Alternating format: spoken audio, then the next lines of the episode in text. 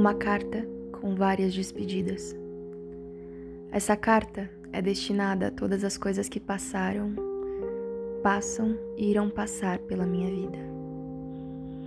Essa carta contém mais de um destinatário e somente um remetente.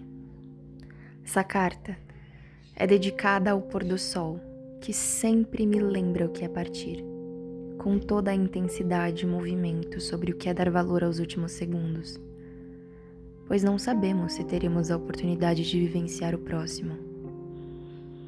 Essa carta não é só carregada de amor, mas também de ira, já que sou uma mera mortal.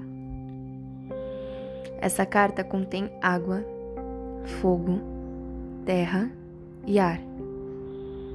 Essa carta é feita para os sinais que a vida me mostra diariamente, que às vezes me alegram e em outras me frustram.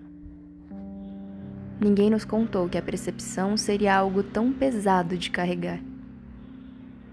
Essa carta é feita aos meus amados elos, que eu faço questão de regar com amor e que, como fluxo perfeito de retribuição que o universo carrega, também me regam. Essa carta é feita para os beijos na testa que recebi de minha mãe, a cada dengo, chamego, carinho que ela fez questão de me dar. Por enquanto, continuo querendo mais. Essa carta é feita ao tempo que escorre entre meus dedos e que por muitas vezes deixo passar submersa em meus devaneios. Essa carta é feita a toda firmeza que um dia se torna flexível. Essa carta é dedicada também aos meus desamores, que me fizeram e me fazem perceber que um dia precisei partir. Essa carta é feita para os finais e não para os meios.